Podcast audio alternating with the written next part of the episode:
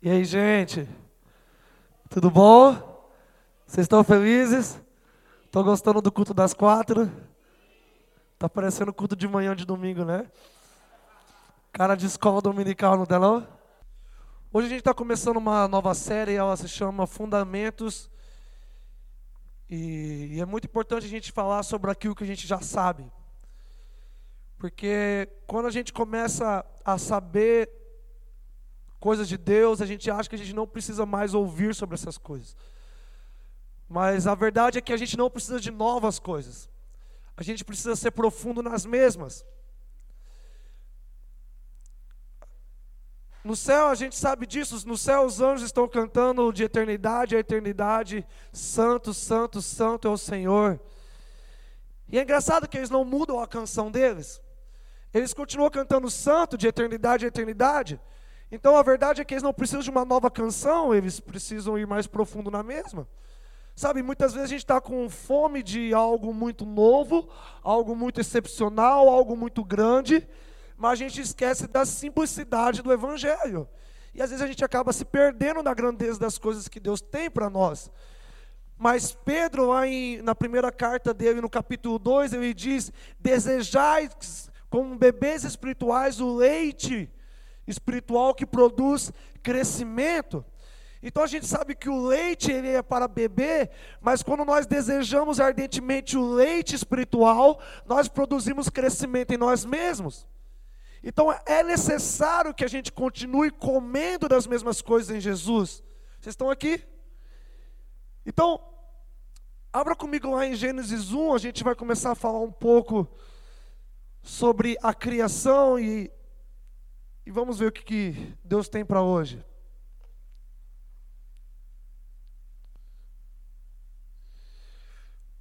Já acharam, né?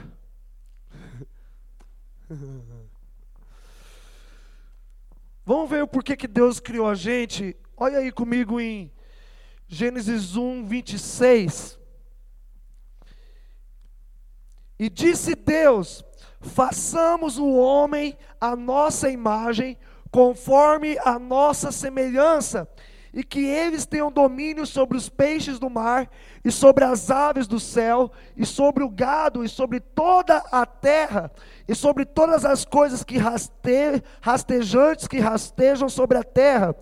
Assim Deus criou o homem à sua própria imagem, a imagem de Deus o criou, macho e fêmea eles os criou. E Deus abençoou, e Deus lhes disse: Sede frutíferos e multiplicai-vos, e enchei a terra e, e subjugai-a, e tende domínio sobre os peixes do mar, e sobre as aves do céu, e sobre toda coisa vivente que se move sobre a terra. Então aqui nós estamos vendo diante da fala de Deus o propósito para o qual Deus criou o homem. Então Deus criou o homem e Ele está dizendo aqui o propósito dele na criação do homem. Agora, na primeira frase da fala de Deus, nós vemos o propósito que é o que? Façamos o homem a nossa imagem e a nossa semelhança. Mas olha aí comigo no versículo 27. Alguém consegue achar aí para mim a palavra semelhança? Não tem, por quê? Porque Deus ele pode criar a imagem, mas a semelhança ela só vem mediante um relacionamento. Então Deus ele nos criou. Nós sabemos que nós fomos criados à imagem de Jesus, por quê? Porque Deus ele é o ser invisível e Deus ele não pode ser visto. Agora, a Bíblia fala lá em Colossenses 1 que Jesus é a imagem visível de um Deus invisível. Então, nós fomos criados à imagem de Jesus. Agora, a semelhança, ela se daria através de um relacionamento com Deus. Então, qual que é o primeiro propósito que Deus nos criou? Para nos parecermos com Ele, mediante um relacionamento. O segundo propósito de que Deus nos criou para governar a terra. Deus entregou na mão do homem, através da criação, o domínio, a autoridade, o governo sobre toda a terra e sobre tudo que havia na terra, sobre os animais e sobre as plantas e tudo que existia. Vocês estão aqui? E a terceira coisa que Deus nos criou é para formar família. Então esses três propósitos aparecem nesses dois, nesses três versículos aqui: relacionamento com Deus, governo sobre a terra e família. Agora repitam assim comigo: sejam frutíferos. Essa é a ordem que Deus deu para o ser humano. Agora, quando nós. Vai parecer ridículo o que eu vou falar, mas quando Deus dá uma ordem para o ser humano, sede frutíferos, Deus está dando uma ordem para o homem dar frutos. Agora, do que, que frutos são esses que Deus está falando? Filhos. Deus está dizendo aqui para Adão e para Eva que frutos são pessoas. Frutificai-vos, sejam frutíferos. A ideia aqui é realmente como se Deus estivesse olhando para Adão, como se fosse uma árvore dizendo: dê frutos. Mas do que, que ele está falando? De ter filhos, de multiplicar a humanidade. Então Deus vê os homens na terra como frutos, frutos de quem Ele é. Vocês estão aqui. Agora, é engraçado que aqui no versículo 26, Deus ele fala para que o homem domine sobre toda coisa que rasteja sobre a terra. Uau! Só que o homem começou a governar, e a única coisa que ele não governou foi sobre as coisas que rastejavam. Abra comigo aí em Gênesis 3. Gênesis 3, versículo 1. Ora, a serpente era mais sutil do que toda, todo animal do campo que o Senhor, a, Senhor Deus havia feito. Então, meu amigo, aqui existe algo que Deus está querendo falar conosco. A tentação vem pelo lugar que nós não governamos na terra. Vocês entenderam isso? Porque porque o homem não governou sobre a serpente, a tentação veio através dela. Então, nós precisamos olhar para isso para que a gente tome cuidado em relação à nossa própria vida.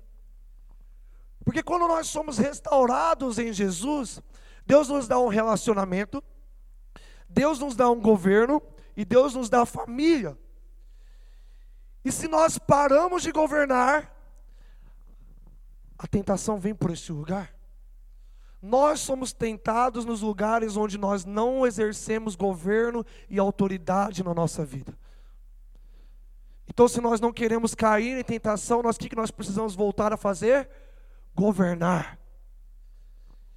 Gênesis 3, ora, a serpente era mais sutil do que qualquer animal do campo que o Senhor Deus havia feito. E ela disse à mulher: Sim, Deus tem dito: Não comereis de toda árvore de to de, do jardim. Versículo 2: E a mulher disse à serpente: Nós podemos comer dos frutos das árvores do jardim, mas do fruto da árvore que está no meio do jardim, Deus disse: Não comereis deles, nem tocareis, para que não morrais. E a serpente disse à mulher: Certamente não morrereis.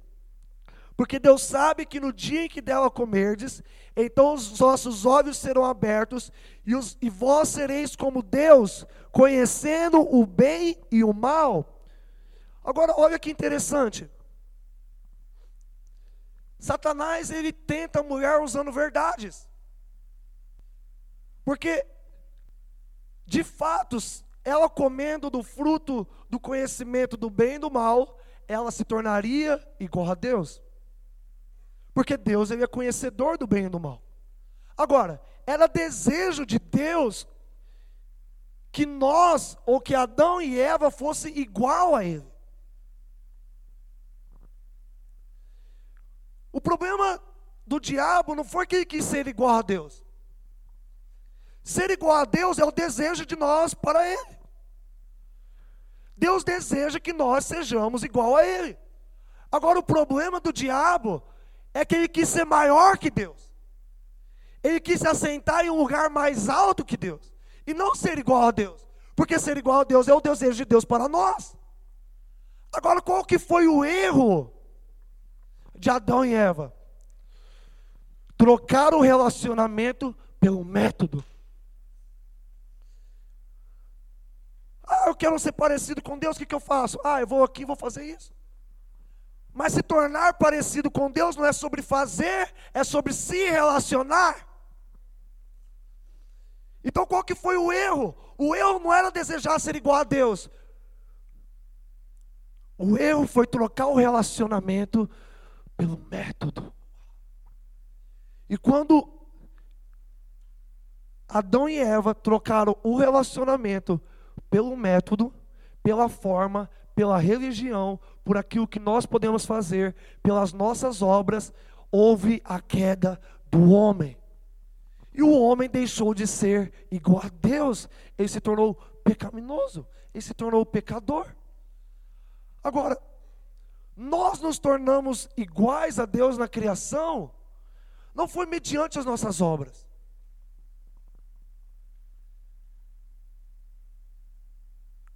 Mas quando Adão e Eva, ele peca, eles pecam, todos nós nos tornamos pecadores.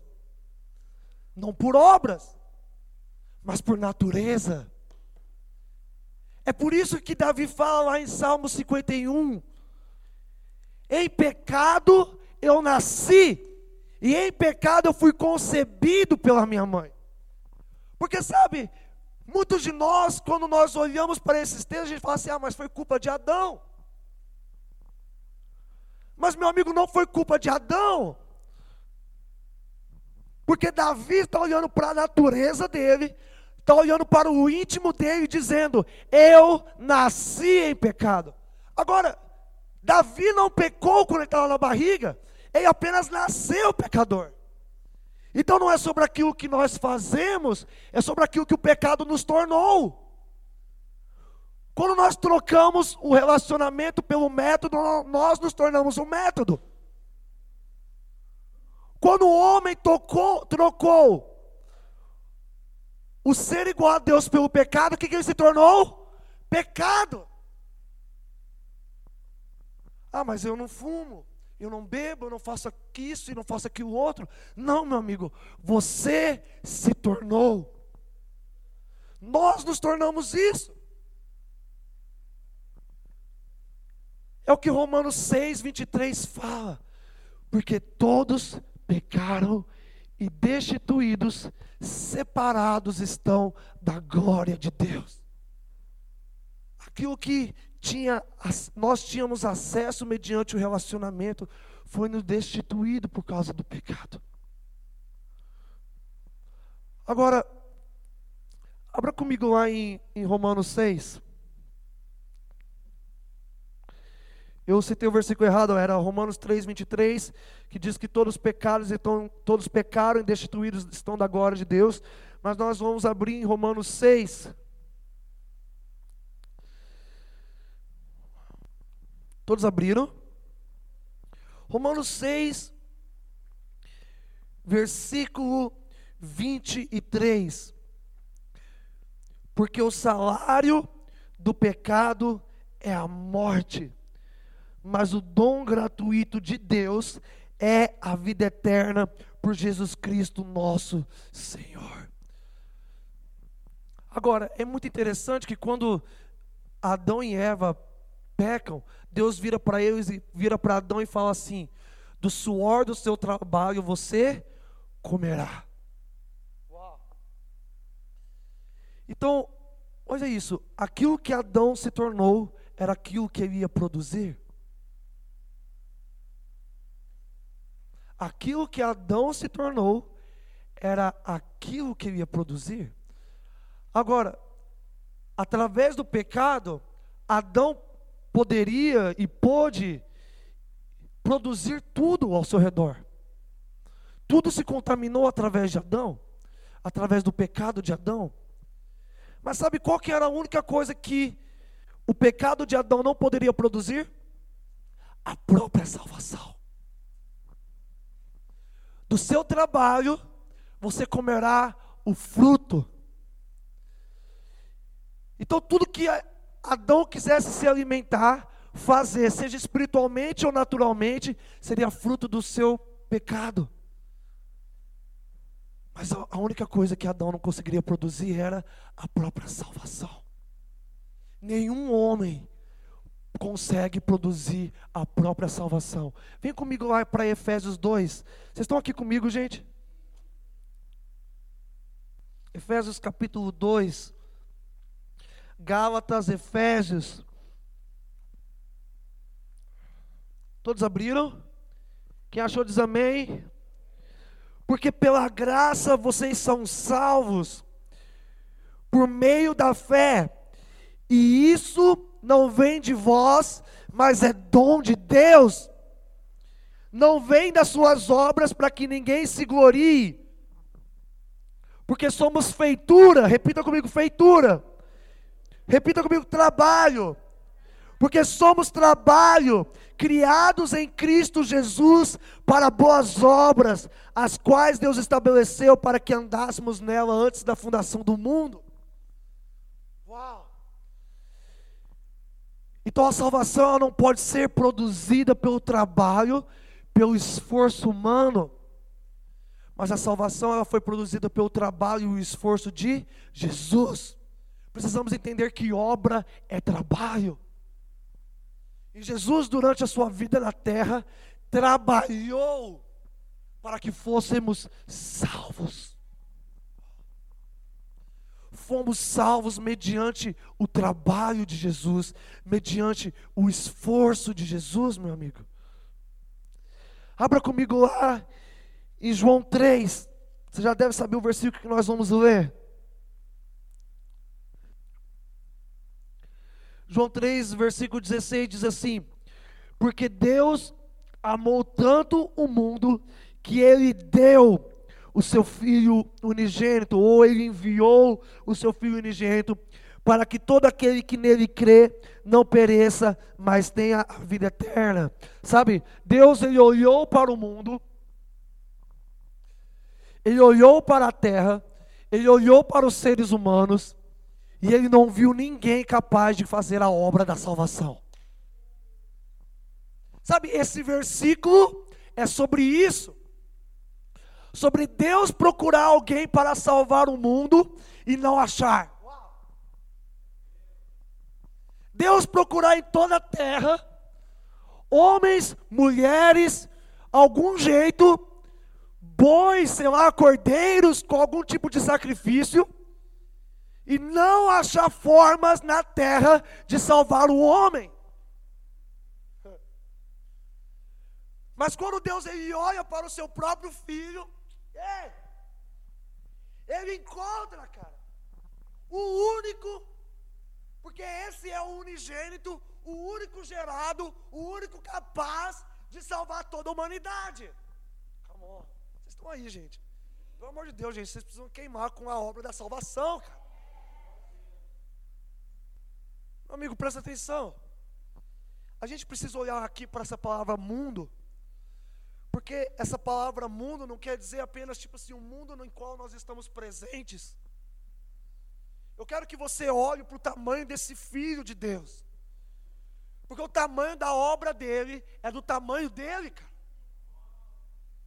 E o tamanho do amor de Deus é o tamanho desse filho. E quando esse filho, cara, ele olha para o mundo, ele não olha apenas para Israel. Ele não olha apenas para a Palestina, ele não olha apenas para a Grécia, ele não olha apenas para Roma. Quando Jesus ele é enviado, ele olha para todo mundo que estava atrás dele. Ele olhou para o Egito quando estava lá Moisés. Ele olhou para o deserto, ele olhou para Abraão. Ele olhou para Daniel. Hey. Meu amigo, Jesus não era capaz de apenas salvar o mundo presente mas ele foi capaz de salvar todo mundo passado. O mundo inteiro passado, que cria na vinda do Messias, foi salvo. Agora, Jesus também não era capaz apenas de salvar o mundo que se foi, o mundo que já estava morto, o mundo que não existia mais. Mas se Jesus ele era capaz de salvar o mundo presente, salvar Pilatos, salvar Anás e Caifás, salvar João Batista, salvar Zacarias, salvar Maria. Jesus era suficiente para salvar a todos. O tamanho da obra de Jesus é o tamanho dele. Agora, não só o presente, não só o passado, mas todo o futuro. Faz dois mil anos que a obra da cruz continua propagando na terra. Salvando todos os homens que colocam a sua confiança no Messias. O tamanho desse Jesus, o tamanho do amor de Deus, o tamanho da obra de Deus é do tamanho do mundo inteiro. É do tamanho de todos. Jesus não veio para poucos, Jesus veio para muitos. Para muitos que o quê? Para muitos que depositassem a sua confiança no Messias. Este é o único que pode me salvar. Não há outro, cara. O meu pai não pode me salvar, minha mãe não pode me salvar, Moisés não pode me salvar, John Wesley não pode me salvar, Calvino não me salva. Jesus me salva, cara.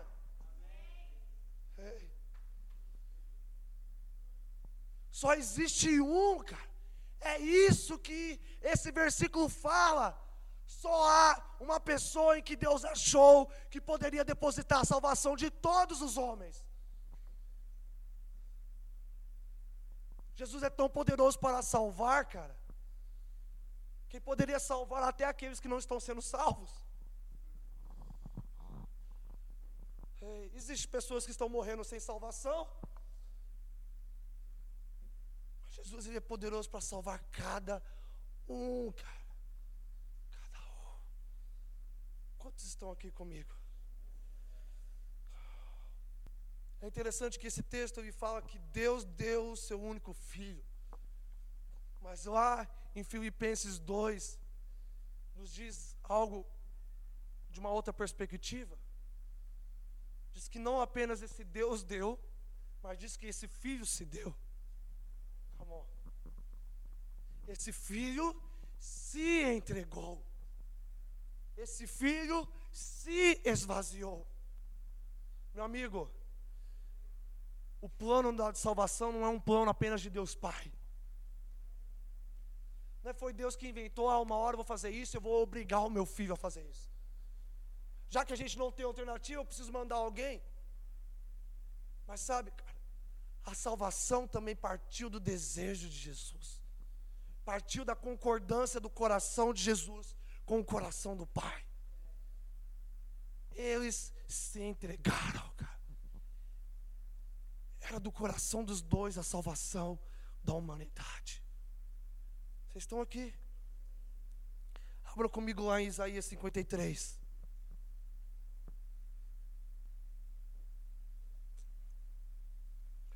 Salmos, Provérbios, Eclesiastes, Cantares, Isaías, capítulo 53.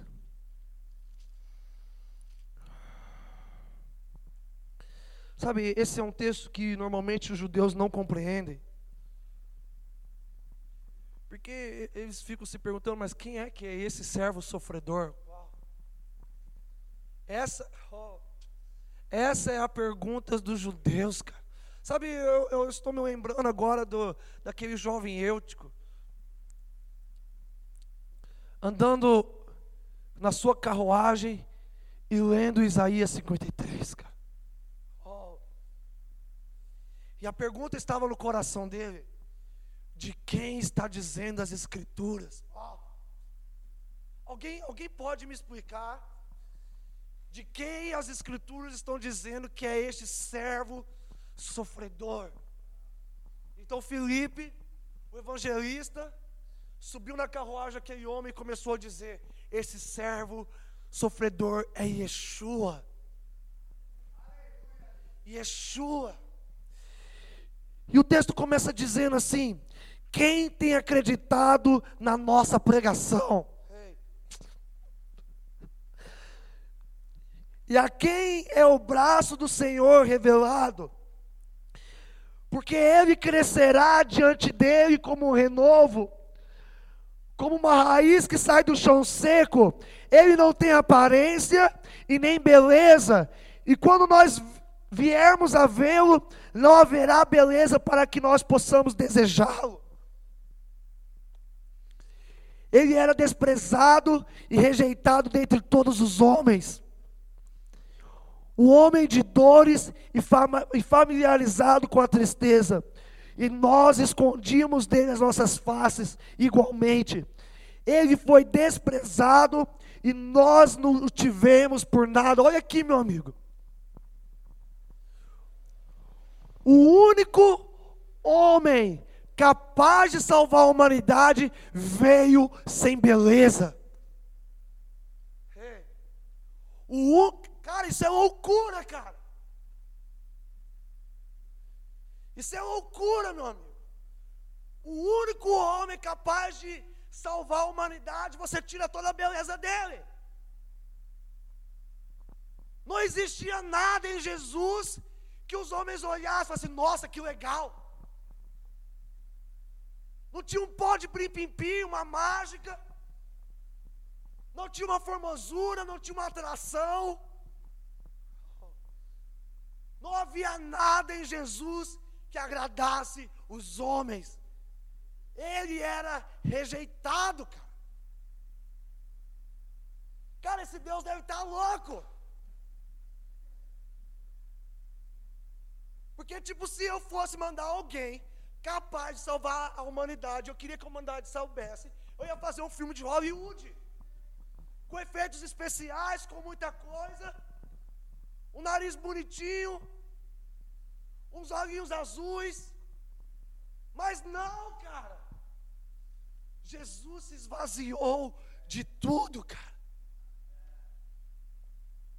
Esse homem, ele era rejeitado e desprezado por todos. Certamente, Ele carregou as nossas tristezas e levou as nossas dores. Contudo, nós o consideramos atingido e ferido de Deus. Porém, Ele foi ferido por nossas transgressões, Ele foi esmagado por nossas iniquidades. O castigo da nossa paz estava sobre ele, e pelos açoites que o feriram, nós fomos curados. Todos nós, como ovelhas, temos nos desviado. Sabe, eu lembro de Isaías dizendo em seus textos: não há nenhum justo sequer. Não, não havia um homem que andava em justiça. Não havia um homem que era reto diante de Deus. A Bíblia aqui está dizendo que todos nós nos desviamos, cara. Todos nós, como ovelhas, temos nos desviado, nós temos nos afastado, cada um para o seu próprio caminho, e o Senhor tem exposto sobre ele a iniquidade de todos nós. Cara, sabe o que é interessante aqui? Sabe o que é interessante na obra da cruz? Porque a gente fala que depois, depois da ressurreição, no momento da ressurreição, que, que o sacrifício de Jesus foi aceito. Mas quando eu leio essa parte aqui, dizendo que Deus colocou sobre ele as nossas iniquidades, eu não concordo tanto. Porque Jesus não foi avaliado apenas depois da cruz. Eu quero te lembrar de uma coisa na terra não havia nenhum homem justo, cara. Nenhum homem irrepreensível. Nenhum homem, nenhum homem que era bom o suficiente para salvar. Mas a gente se lembra de Jesus, que se esvaziou. Ele não tinha nenhum superpoder para mostrar a santidade dele. Mas Deus estava avaliando Jesus em cada momento, em cada obra até o momento da cruz. Vocês estão aqui, gente? Presta atenção nisso. No momento da cruz, enquanto Jesus estava no jardim do Getsemane, Deus achou Jesus justo. Deus achou alguém em quem ele poderia colocar a iniquidade do povo. Gente, só alguém santo poderia receber o pecado do povo. Porque se alguém pecador, Babi, recebesse o pecado de todo o povo, isso o mataria. Um homem, sabe, eu quero te lembrar que lá no, lá no sacerdócio, quando um sumo sacerdote, ele, ele ia receber um cordeiro, o cordeiro não era provado depois que morria.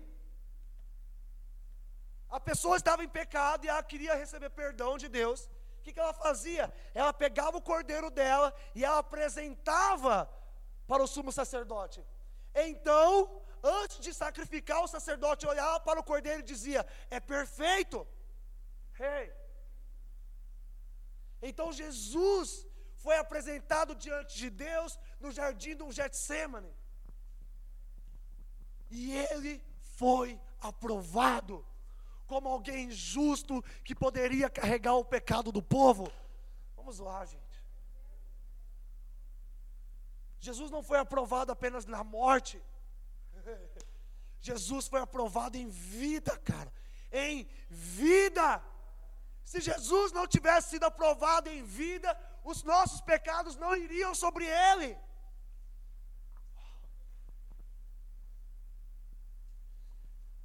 o sumo sacerdote, o Deus Pai, pegou aquele cordeiro mudo e olhou e falou: É perfeito. Então sobre ele eu posso colocar o pecado do povo.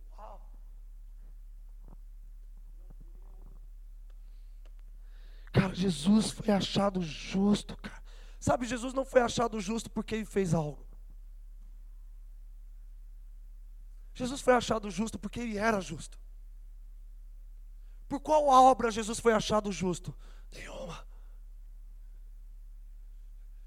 A gente vê o jardim aqui se, se cumprindo. A gente vê aqui o jardim se cumprindo. Esse homem foi, foi aprovado através do relacionamento com Deus. Antes de fazer a obra da cruz, antes de fazer a obra da salvação, ele foi aprovado. Mas eu quero te lembrar algo sobre o Jardim Getsemane. O Jardim Getsemane ele é o lugar das oliveiras, Amanda.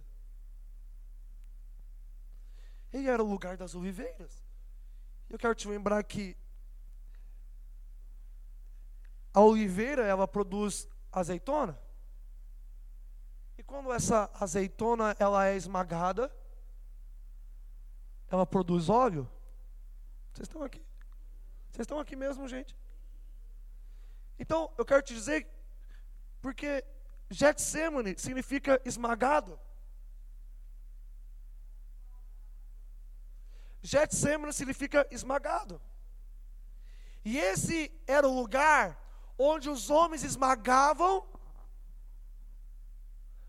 as azeitonas para que fosse produzido um óleo para cultivo, ou seja lá para quê? Agora que está dizendo que Jesus, naquele jardim, ele foi esmagado. Ele foi esmagado. Vocês estão aqui, gente? Agora eu quero te lembrar da maldição de Deus sobre o homem, dizendo: do suor do seu trabalho você colherá o seu fruto. Vocês estão aqui. Então lá estava Jesus Lá estava Jesus no jardim do Getsemane, sendo aprovado por Deus mediante o relacionamento, sendo aprovado por Deus mediante a oração. E eu quero te lembrar que Jesus aí começou a ser E Jesus começou a suar. Hey, Jesus começou a suar, meu amigo. Mas Jesus não começou a suar óleo. O fruto de Deus era o seu filho. E esse filho de Deus, eu vou te dizer, não era uma azeitona, não era um fruto de uma árvore, era uma pessoa que sangrava. E naquele momento sendo esmagado por Deus, sendo prensado, porque lá no jardim do Getsemane, cara, havia duas rochas que prensavam aqueles frutos para sair um, um óleo. E Jesus sendo prensado por Deus, começou a suar sangue, cara. E meu amigo, em Jesus se cumpriu a maldição. Do suor do seu trabalho você colherá o seu fruto. Vamos lá, gente.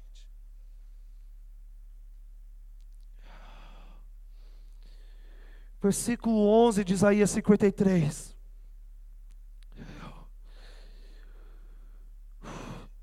Ele verá o fruto do seu penoso trabalho, e a sua alma estará satisfeita. Pelo seu conhecimento, o meu justo justificará a muitos. Porque ele carregará as iniquidades deles. Uau. Meu amigo, Jesus não foi esmagado pela cruz, cara. Jesus foi esmagado pelo relacionamento. O trabalho de Jesus foi relacionamento com Deus. Deus o achou justo no jardim, cara. Deus o achou justo no jardim. Como Deus queria ter achado justo Adão e Eva no jardim, cara.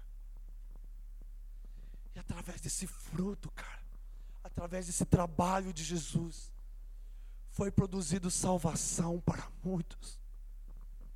Eu quero, eu quero te dizer, meu amigo, o óleo da salvação é, tem sido derramado, cara, sobre nós até os dias de hoje.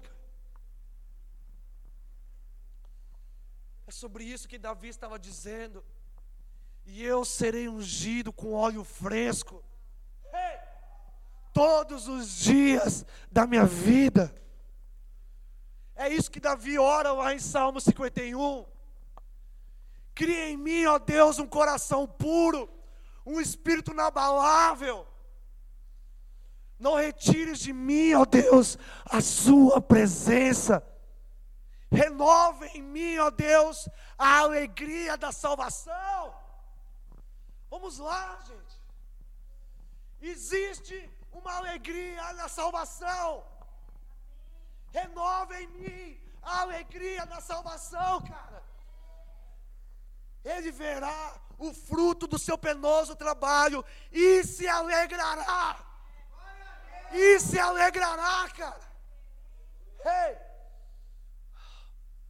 Renova, uau, isso é isso que Deus está fazendo agora, cara. Ei! Renovando, cara o fruto da alegria da salvação. Oh, não retire de mim a sua presença, renova em mim a alegria da sua salvação. É engraçado que a palavra, a palavra que Davi usa do hebraico para falar renova em mim a alegria da sua salvação, a palavra que ele usa para falar de salvação é Yeshua. Yeshua do hebraico é salvação. Renova em mim a alegria de Yeshua. Ele verá o fruto do seu penoso trabalho e se alegrará, cara. Vamos lá. E se alegrará. Mas nós sabemos, cara, que Jesus aí não apenas morreu,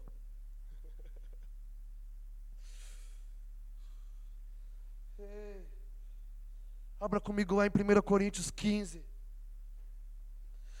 Sabe, através da salvação, nós temos paz com Deus. Nós temos paz com Deus. Através dessa, dessa salvação, nós temos paz com Deus. E é por isso, cara, que Paulo ele escreve: nenhuma condenação há sobre os filhos de Deus por quê?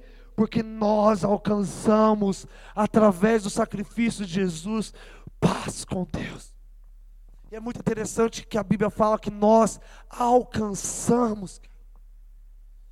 Sabe por quê? Porque essa salvação antes para nós era inalcançável. Mas sabe o que a cruz fez? Aproximou, reconciliou.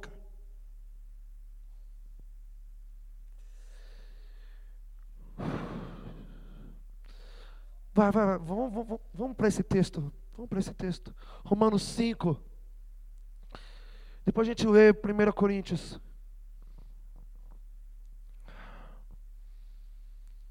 Volta um, um capítulo, um, um livro antes.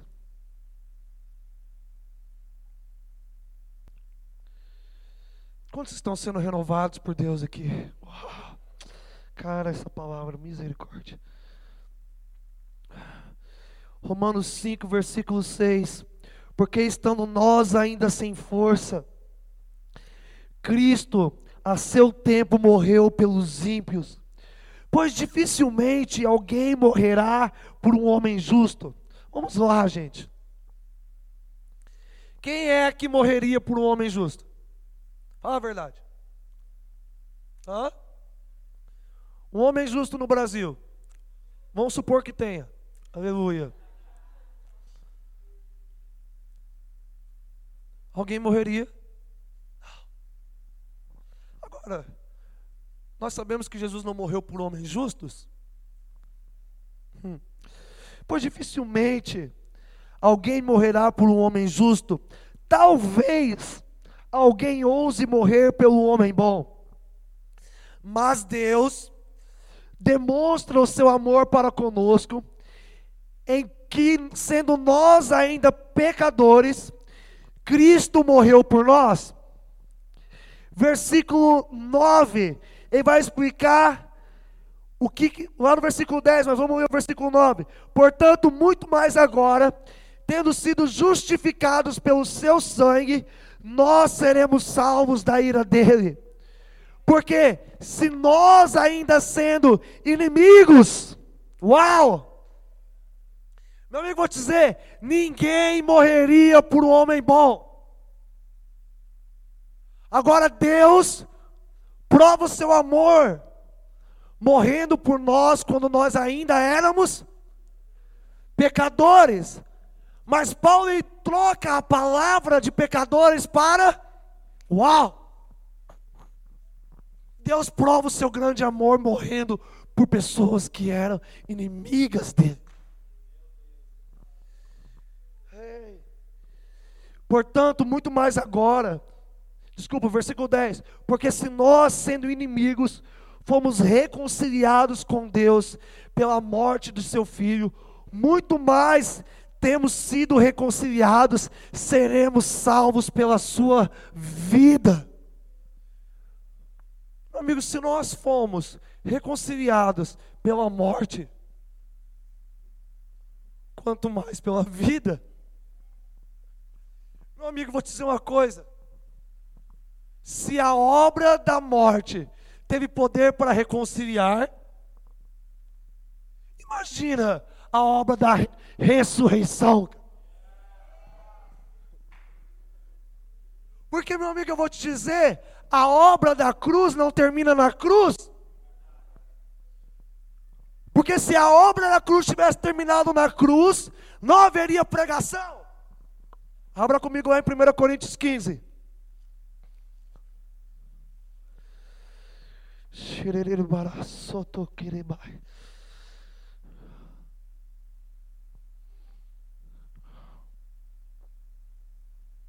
Vocês abriram aí comigo? Vocês estão aí? Vocês estão aí, gente? Ufa. 1 Coríntios 15, versículo 14.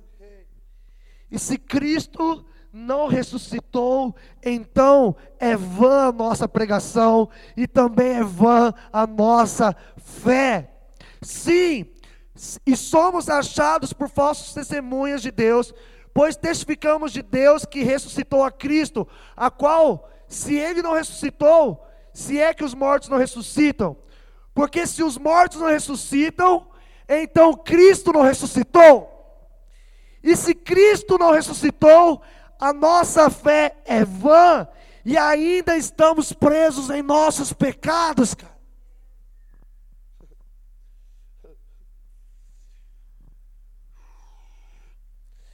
E também os que dormiram em Cristo pereceram. Versículo 19. Se apenas nesta vida temos esperança em Cristo, somos os mais miseráveis de todos os homens. Mas agora Cristo ressuscitou dos mortos, tornando-se a primícia dos que dormem. Deixa eu te falar uma coisa, meu amigo. Jesus, ele, aqui Paulo está dizendo algo que pode, que quando eu li a primeira vez eu achei meio confuso, eu achei meio contraditório, eu falei assim, eu acho que Paulo está meio louco. Sabe por quê? Porque ele está dizendo que Jesus é a primícia dos mortos. Não é? Mas eu vou te dizer, na minha cabeça, Jesus não é o primeiro a ressuscitar. Jesus não foi, foi o primeiro a ressuscitar. Alguém concorda comigo? Elias foi o primeiro homem a ressuscitar alguém. Jesus ressuscitou outras pessoas antes dele mesmo ressuscitar. Mas a Bíblia está dizendo que Jesus é a primícia, então por que, que Jesus é a primícia? Se ele não foi o primeiro a ressuscitar? Eu vou te dizer. O filho da mulher que Elias ressuscitou morreu. De novo. O homem que caiu sobre os ossos de Eliseu ressuscitou, mas ele voltou a morrer.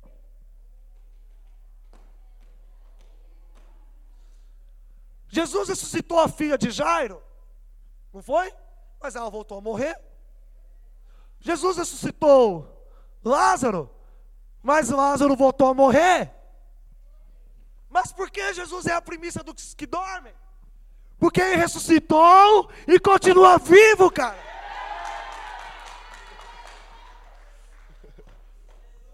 Ele continua vivo. Sabe, os judeus, meu amigo, eles já tinham visto homens ressuscitar.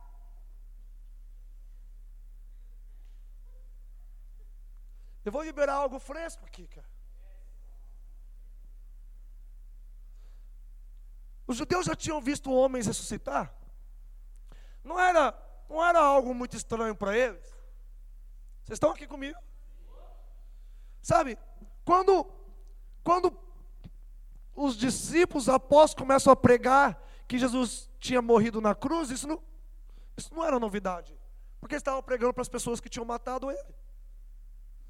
Então, olha, Jesus morreu na cruz. É, eu sei. Fui eu que matei. Então, naquela época, falar que Jesus tinha morrido na cruz não fazia muita diferença, porque muitos homens morriam na cruz a todo momento. No dia que Jesus morreu na cruz, não foi só ele que morreu na cruz. Então, morrer na cruz não era algo muito novo.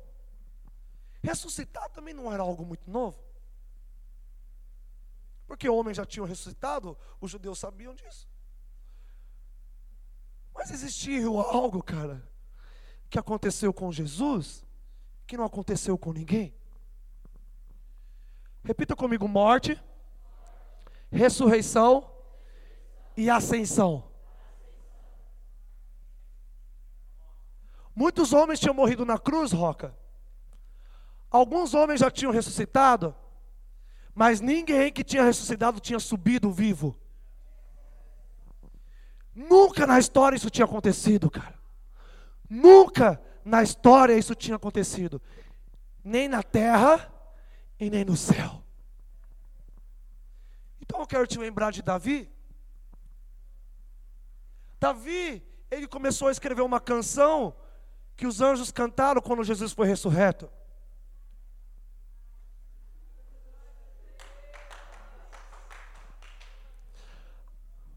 Vocês estão aí? Abra comigo lá em Salmos 24.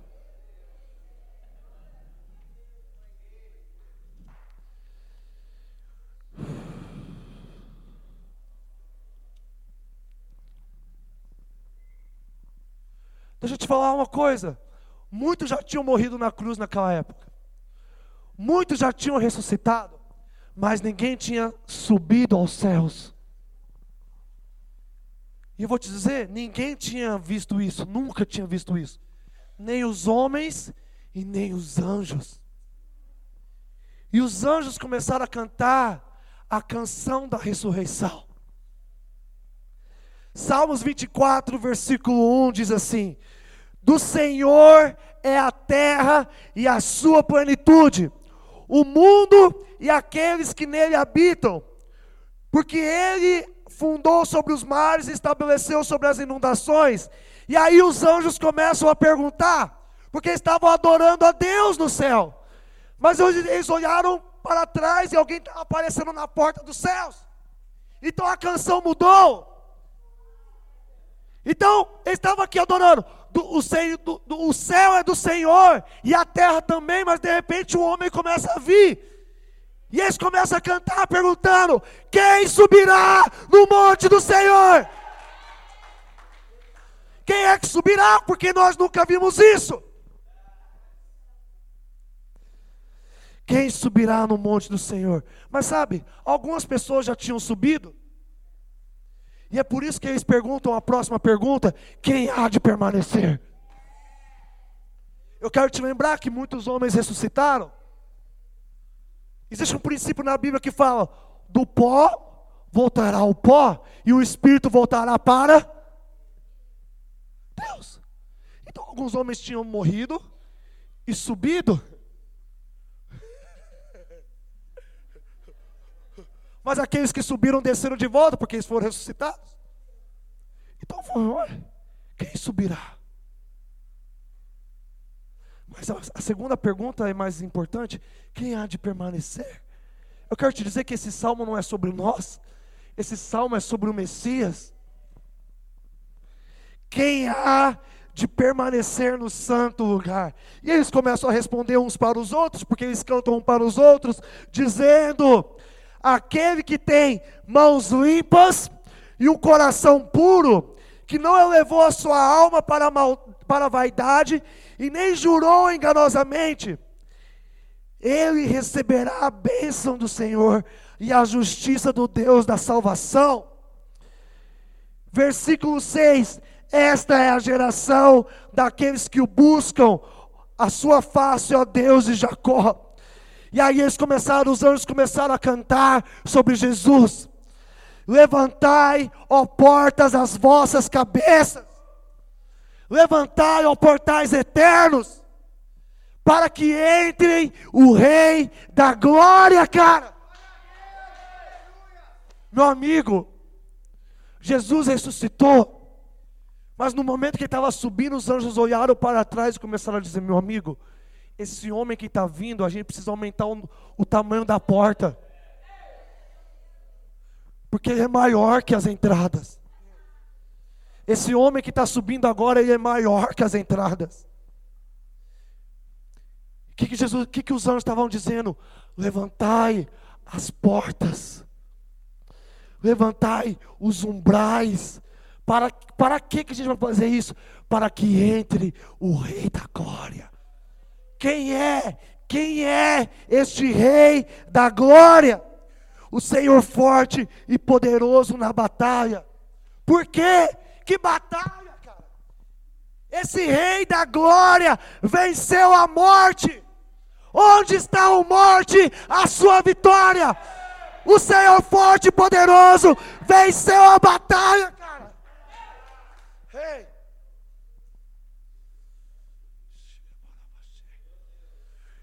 O Senhor forte e poderoso na batalha venceu a morte, cara. Levantai portais as vossas cabeças, levantai portões. Eu estou no versículo 9. Também levantai, portas eternas, o Rei da Glória há de entrar. Quem é este Rei da Glória? Eles não estavam reconhecendo. O Senhor dos Exércitos é o Rei da Glória. Esse é o poder da ressurreição. Eu quero te lembrar a obra da cruz, ela ela se estendeu para todos os homens na terra. Vocês lembram que eu falei que a obra da cruz ela era do tamanho de Jesus? E a gente foi reconciliado na morte de Jesus. Mas o versículo aí deixa um princípio. Lucas, se nós fomos reconciliados na morte, muito mais na vida. Agora, se Jesus, se a obra da cruz era do tamanho de Jesus, quanto mais será a obra da ressurreição, cara. Esse filho de Deus, esse rei da glória, ele aumentou de tamanho, cara. O que chegou até nós, cara, não foi apenas a obra da cruz. O que chegou até nós e continua nos reconciliando com Deus é a obra da vida do Filho, a obra de Jesus. Feche seus olhos.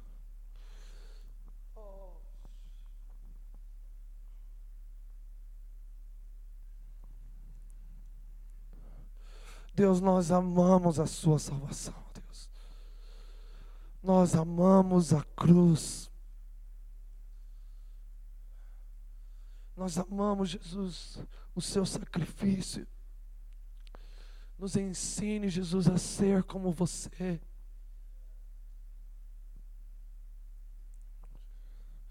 Jesus, nós queremos entrar agora no descanso com você, Jesus. Porque, Jesus, nós nunca, jamais seremos salvos pelas nossas obras, Jesus. Mas, Jesus, nós somos salvos pelo fruto do seu penoso trabalho. Nós somos salvos, Jesus, através da sua obra, Jesus. E Jesus, você não nos deu, Jesus, a obra da morte. Você nos deu, Jesus, a obra da vida, a obra da reconciliação, Jesus, a obra da, da ressurreição, Jesus.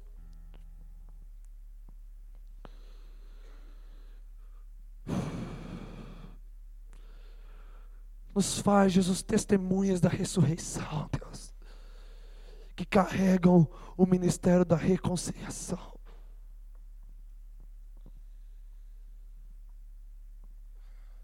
Sabe, esse é o sumo sacerdote que se apresentou diante de Deus. Ele não é um sacerdote segundo a ordem de Levi Ele é um sacerdote segundo a ordem de Melquisedeque.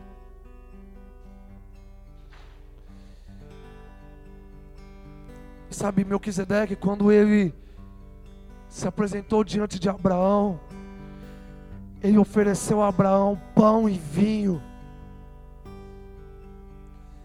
Esse era o fruto do sacerdócio de, de Melquisedeque. Sabe, Jesus sendo segunda ordem de Melquisedeque, antes de morrer, ele ofereceu o fruto do seu trabalho. Pão e vinho.